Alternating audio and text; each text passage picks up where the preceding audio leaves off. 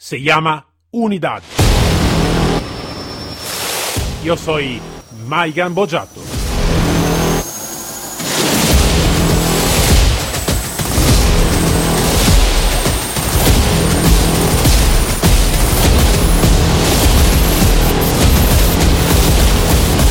Unidad K9.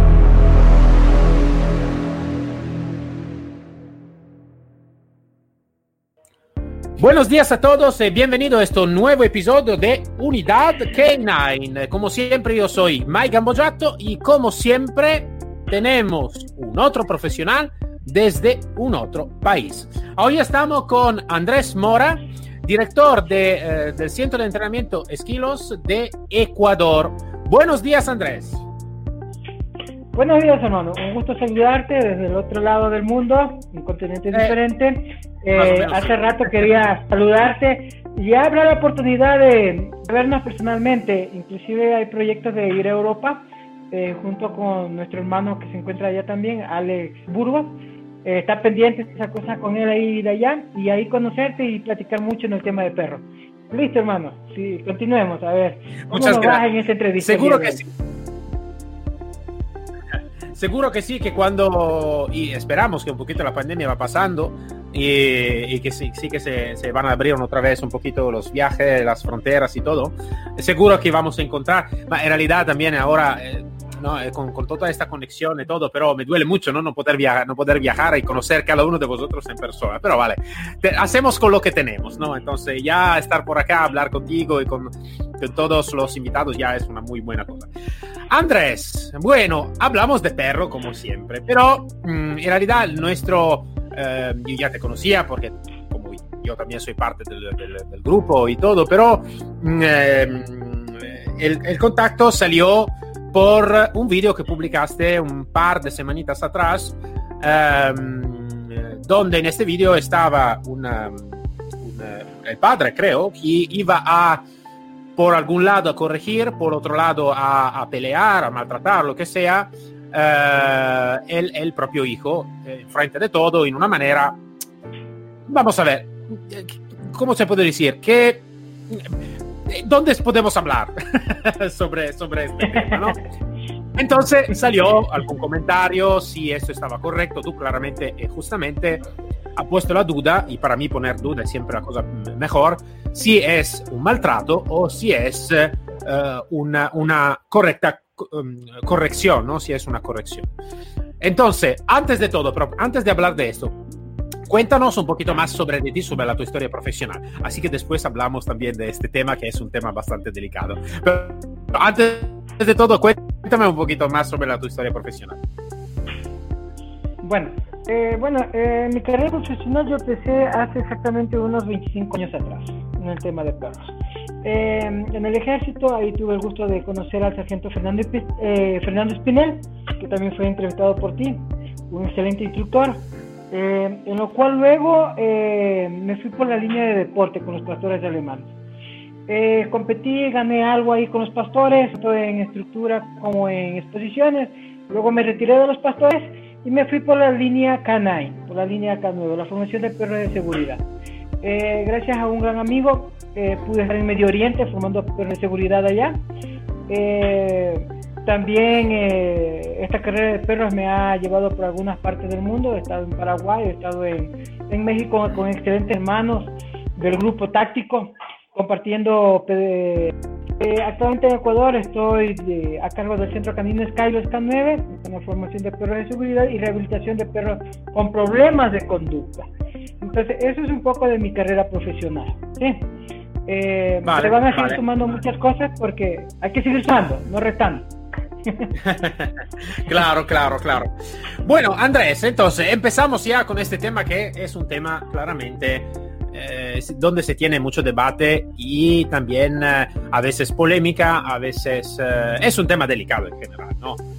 Un poquito en todo el mundo porque em, cuando se habla de corrección es siempre una línea muy, muy delicada, ¿no? Hablar de corrección o llegar al maltrato a veces, entonces por mucha gente esto no se comprende, no se comprende muy bien la línea ¿no? entre lo que puede ser el maltrato, lo que puede ser eh, la, corrección. yo te digo, te, digo lo que opino yo, así que después tú me dices lo que opinas tú y, y algo más. Yo claramente di frente, frente, a un video de esta tipología, para mí es uh, un fracaso del padre, como decir. Uh, yo también como ex policía soy convencido que la prevención es siempre mucho más importante que la represión. Entonces es uh, crear una cultura importante, crear una autoridad también importante sin llegar a algo que puede ser enfocado con algo de un poquito más agresivo. Um, claro que hacerlo en esta manera, como está en el video, puede ser que en este momento el hijo ha hecho algo de realmente muy, muy serio y muy grave. Todavía, si ha llegado a hacer algo de así, es una parte de la responsabilidad, seguro, es por el educador, en este caso el padre, siempre admitiendo que ha sido el educador, que no ha sido un padre que no estaba presente, ¿no? Entonces, si estaba presente, seguro, para mí, que es para mi opinión, que esto puede ser un fracaso. Lo que me sorprendí muchísimo es que los comentarios abajo a veces fueron muy extremos en un sentido o en otro sentido. Entonces, esto es lo que me, me, dolió bastante porque em, yo creo que un buen educador, que puede ser un educador de niños o un educador de perro, necesita que tener un equilibrio emocional y un equilibrio también desde el punto de vista importante, ¿no? Entonces, ser extremo en un lado o ser extremo en un otro para mí ha sido algo de impactante mirar que muchos comentarios fueron de otros entrenadores de perro. Entonces, la mi opinión es bastante clara. Eh, para mí, llegar a una, tipología de esta, de, donde se hace esto, para mí es un fracaso en general del educador. Em, mejor de empezar cuando el niño, el cachorro, está muy joven, ¿no? Entonces, crear esto, esto, ¿no? La, la correcta autoridad que no necesita llegar al miedo, ¿no? Llegar al miedo de, de, eso. Eso es un poco lo que opino yo, pero antes de ir adelante, quiero de saber también la tu opinión. Bueno, eh, vamos por este lado. Yo siempre digo a mis alumnos, digo, un buen entrenador tiene que tener una, eh, un buen, eh, ¿cómo te lo explico? Estabilidad emocional, estable. Tiene que ser estable psicológicamente. No puede ser ni fuerte ni sensible a la vez, tanto para criar a los hijos como, como educar perros. Yo tengo tres hijos y yo así los estoy educando. No soy ni fuerte ni débil, porque si eres muy fuerte, vamos a ponerlo en el perro, en la construcción de perros de seguridad. Vamos a salirnos un poquito del tema. En el tema de seguridad, tengo un perro, yo ya lo, lo de lejos a, 50, a 30 metros, hago el test. Ya veo la personalidad de este perro, pero este perro yo le veo que sus instintos están eh, ocultos y hay que despertar sus impulsos, instintos. Entonces, ¿qué pasa? Si yo soy demasiado fuerte y paso el círculo de seguridad del perro, ese perro se va a quebrar porque no tiene experiencia y no sabe cómo explotar sus instintos o sus impulsos, ¿ok? Pero si yo soy muy débil, muestro, demuestro demasiada debilidad, puede ser que este perro demuestre demasiado carácter y se vuelva muy incontrolable. ¿sí? Más o menos por ahí voy. Los niños pasa exactamente lo mismo. Y eso se empieza en casa. En casa, yo a mis hijos yo les pongo obligación. ¿Ok? Eh, nos levantamos a 7 de la mañana, van al baño, se dan lo quitan, al desayuno y tienen obligaciones. Tienes tu cama, recoges tus zapatillas, eh, de pronto vamos a salir a pasear los perros, tienen obligaciones. Pero ¿qué pasa si en un momento uno de mis hijos me dice, no, es que no quiero? Yo como padre de ese momento, con firmeza, no con golpe, con firmeza, ah, ah, un ratito, no te estoy, no te estoy pidiendo de favor, nos vamos, no tienes opción. Pero cuando regresamos del paseo, lo premio. ¿Ok? ¿Qué le digo? Ok, ahora sí, vamos a jugar dos horas de play. ¿Ok? Y pasamos súper bien. Al otro día, ese niño sabe que después de que tiene, hace sus obligaciones porque no tiene opciones, regresa, tiene su recompensa, pero a veces hay, a veces no hay la recompensa, lo frustro, porque no toda la vida lo va a tener así de fácil. Eh, la otra parte que quería ir con esto, referente al video, es que eh, eh, en, en, los niños que empiezan en una etapa de 12, 12, 13, 14, 15 años, donde ya se vuelven un poquito más, acá sabemos decir, no sé cómo le llaman allá, la edad del burro, que ya se creen adultos y piensan que lo saben todo en la vida. Es donde yo, mi hijo, ahorita, mira, es mentira. Ahí está mi hijo. ¿Qué hay más? Saludes. Mira. Ahí lo tengo conmigo.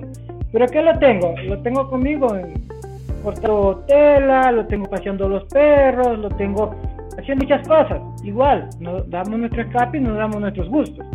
O sea, es donde compartimos cosas, pero yo ahorita es donde le digo, le digo y lo pongo muy claro, tanto en perros como en personas, reglas de convivencia dentro y fuera de casa. Las reglas de convivencia tienen que ser claras, no tienen que ser eh, turbias ni grises. Es blanco o es negro. Es lo que pasa con los niños. El niño no tiene claro cómo comportarse en ese escenario que él estuvo, que el papá le da horrenda paliza. Yo tampoco estoy de acuerdo que el padre actúe de esa manera. No estoy de acuerdo. Porque para eso el niño tiene que sentirse muy, muy feliz, contento de estar con el padre. Pero cuando el padre le mira y le dice, eh, eh, no puedes hacer eso, el niño tiene que entender que no lo puede hacer. Es una regla. Él no es una regla. No puedes, es una regla. El decir sí, ok, puedes hacerlo, es otra regla pero de pronto el niño no lo tiene claro esos conceptos. Igual pasa con los perros, con los cachorros. Yo cuando educo cachorros los educo de una forma positiva, con, con golosinas, con clicker al, principio. Los yo decía, con los cachorros yo hago, con, los cachorros yo hago lo mismo. Tengo un cuarto de Skinner, un cuarto donde solamente está el profesor y el perro, o sea, mi persona y el, el perro, con golosina y clicker, claro, le enseño a caminar juntos, le enseño a sentarse, a hacer maravillas pero llega un momento de desacondicionar el clicker, porque el cliente, yo siempre digo, no va a andar cargando el kilo de salchicha y la cajita mágica solo para que el perro le obedezca. Llega un momento que toca desacondicionar y donde pongo un collarcito, una correita y comienzo a chantajear al perro. ¿Te sientas? ¿No te sientas? Hago una pequeña corrección. Sí, siéntese. Una cola quieta, no una cola así, porque es ansiedad, un cabello ligero tampoco quiero. Quiero una cola estable, quiero un jadeo normal y una mirada de seguridad. Donde el perro dice, ah, ok, tengo que sentarme, tengo que estar Y al rato lo premio. Entonces, así es como yo educo a los perros. Y también lo hago con mis hijos. Lo hago algo parecido. Trabajo, juego mucho con ellos. Inclusive nos vamos de quiños con mis hijos.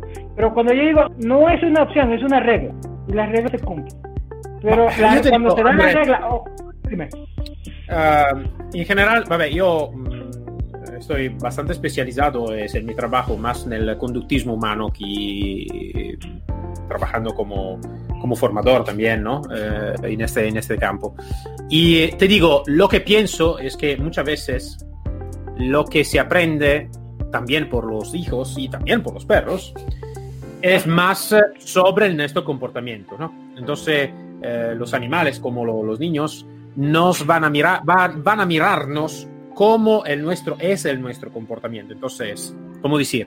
La regla están porque en cualquier tipología de grupo social, de manada, de lo que sea, existen reglas, ¿vale? Porque si no, es una locura. Um, yo creo que lo que más van a mirar es si también nosotros la vamos a respetar esta regla, ¿no? Si también nosotros como primero que ponemos reglas, también la vamos a respetar esta tipología de reglas, ¿no?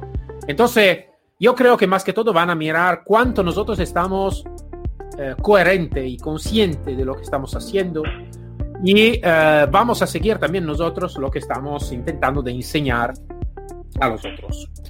Eh, además, creo que, y te digo, en este caso está una, una, palabra que realmente no está una traducción desde el italiano, que en italiano están dos palabras, está autoridad y autorevolezza.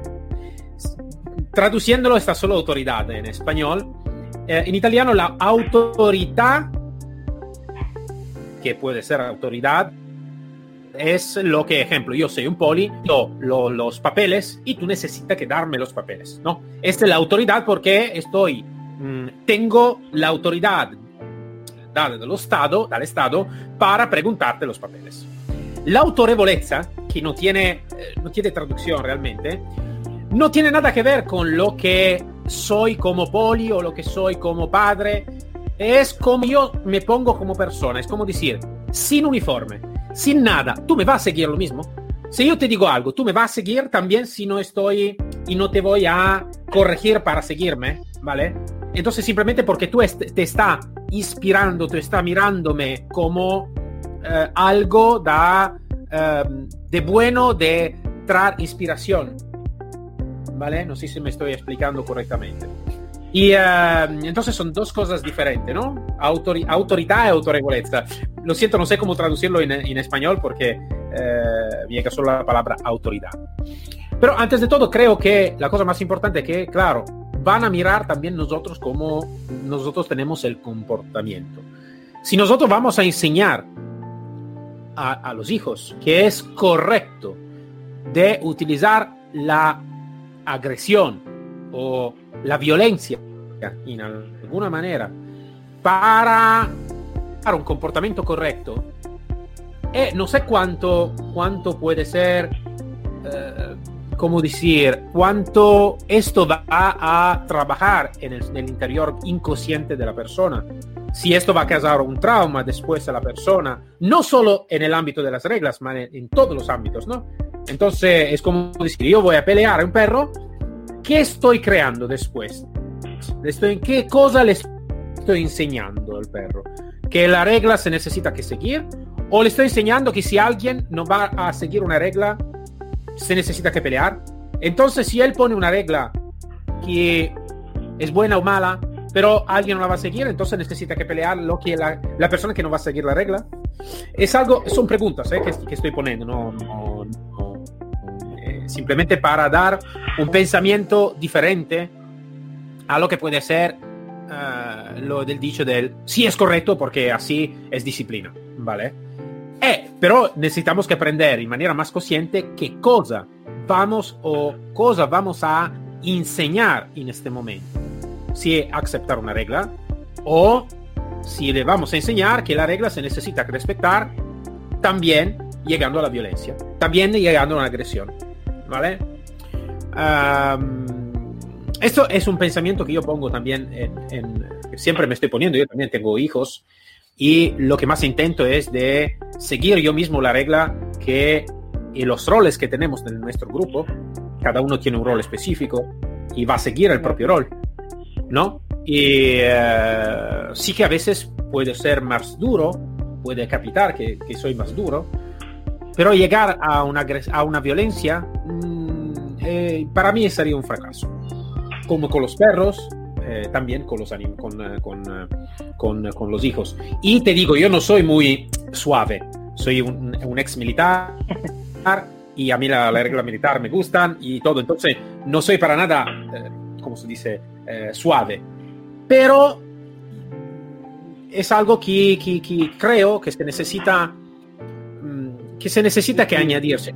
Sí, esto, el equilibrio, el equilibrio entre las diferentes cosas, ¿no? Yo que el equilibrio creo que es la parte más importante por, en realidad por cualquier tipología de persona, no solo por los entrenadores, claro, pero claramente es importante. yo te digo, de ejemplo, ¿cómo en, el, en el tu país, entonces en Ecuador, cómo está percibido el entrenamiento del perro en general? ¿Es un poquito una, una, un ponerme un poquito más duro, es un entrenamiento un poquito, uh, ¿cómo te puedo decir? Un poquito más brutal, o es un entrenamiento demasiado suave. Porque, ejemplo, en Italia ahora está la filosofía que todo necesita que estar demasiado suave. Entonces, no regañar al perro porque si no, entonces es un desequilibrio del otro lado, ¿no? Es un, no, no, no, es un, eh, eh, no es un desequilibrio por, sobre la, la pelea, es un desequilibrio sobre la otra parte donde eso necesita que decir nada al perro y necesita que explorar toda su cosa también si hace cosa no correcta. ¿vale? Eh, ¿cómo, ¿Cómo se va posicionando la, el ambiente en el Ecuador? Mira, acá hace 25 años cuando yo empecé, eh, no habíamos muchos educadores aminos civiles eh, para arreglar problemas de conducta. Todo era basado a la fuerza. Acá, eh, eh, con mucho respeto, no, no, no quiero que luego se malinterprete lo que voy a decir. No, no, no. pero, tenían, pero, tenían este concepto. llevamos de los militares porque los militares saben. Y eran unos trancazos a los perros. Eran que no te imaginas. Igual, donde la policía. Eran unos trancazos que no te imaginas. A los 25 años de mi carrera he visto que ya hay más educadores camino, a, se ven más ya personas que se quieren, civiles, civiles, que quieren ya ser profesionales en esta área de educadores, porque antes solamente eran policías y militares quienes tenían el liderazgo en esta área como educadores, pero tenían un sistema de adiestramiento muy, muy tradicional. ¿sí? Ahora en la actualidad se están trabajando los mucho, yo en especial estoy trabajando mucho los perros en un sistema mixto, porque yo soy de las personas, como te digo otra vez, buscamos el equilibrio en todo. ¿Qué quiero decirte con esto? Si trabajamos un perro con mucha golosina, ¿qué generamos? Un perro con mucha ansiedad. Un perro dependiente de la comida, siempre. Pero si trabajamos un perro en el otro sentido, sistema tradicional que se le denomina acá, vamos a tener un perro muy sometido, con una cola entre las piernas, una orejas abajo y se perro se suelta no regresa. O sea, si ves, tenemos los dos lados. Pero ¿qué buscamos? El equilibrio lo busco primero, lo construyo con comida. Con comida, todo lo que es la parte de adiestramiento, no conducta, conducta es diferente. La parte de adiestramiento juntos, sentarse, acostarse, venir a llamar, los ejercicios, ahora con un collarcito, lo saco a caminar a la calle y comienzo a exigirle suave, siéntese, le cojo la colita, siéntese. El rato lo voy premiando y de esa forma voy desacondicionando, vamos desacondicionando la comida en el trabajo. Como te digo, no todo siempre es juego y diversión, pasa mucho con los hijos. Yo a mis hijos no les dejo 24 horas que estén en el play, ni 12 ni 8 horas, tienen su tiempo, una hora, media hora de play, listo, a leer un libro o a estudiar. A leer un libro o a lavar los platos, ayudar a la mamá a lavar la ropa, son varones, tienen ayudar en casa, pero de esa forma los voy guiando. Con los perros pasa lo mismo. Con los perros, ¿qué hago? Juego mucho con ellos, vamos al césped, nos revolcamos, se acabó el juego, ahora sí, vamos a clases, vamos al aula.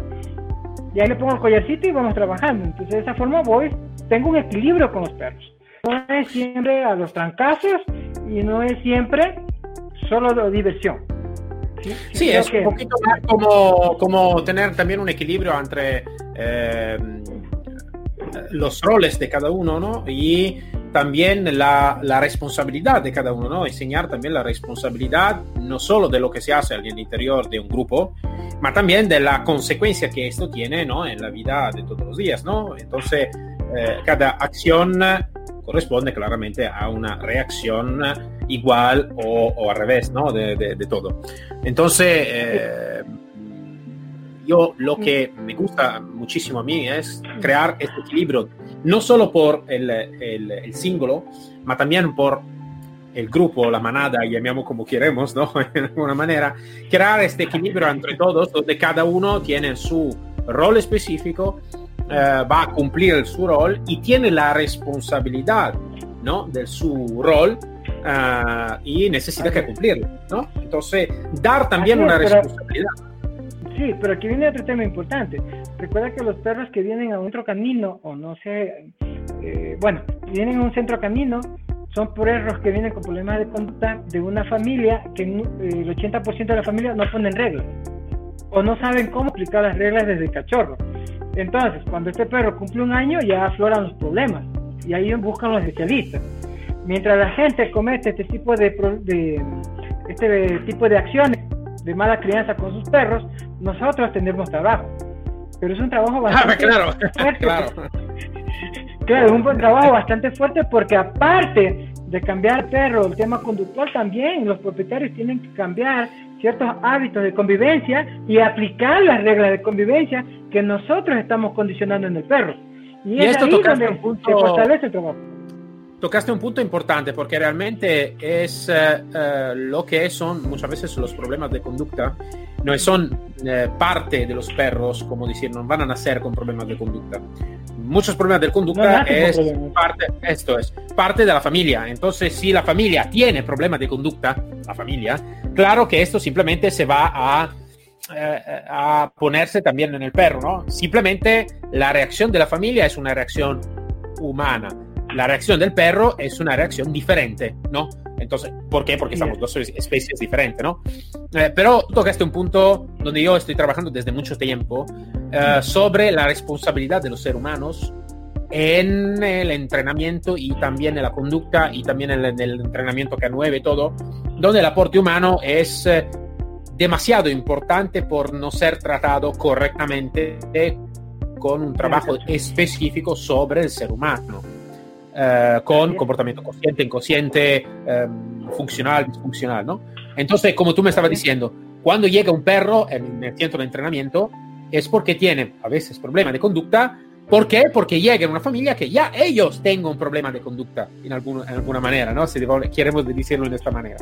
Entonces, haciendo un trabajo específico sobre los perros, más que todo enseñando también a los seres humanos a tener más equilibrio ellos como familia o como todos, que tenemos el éxito con el perro.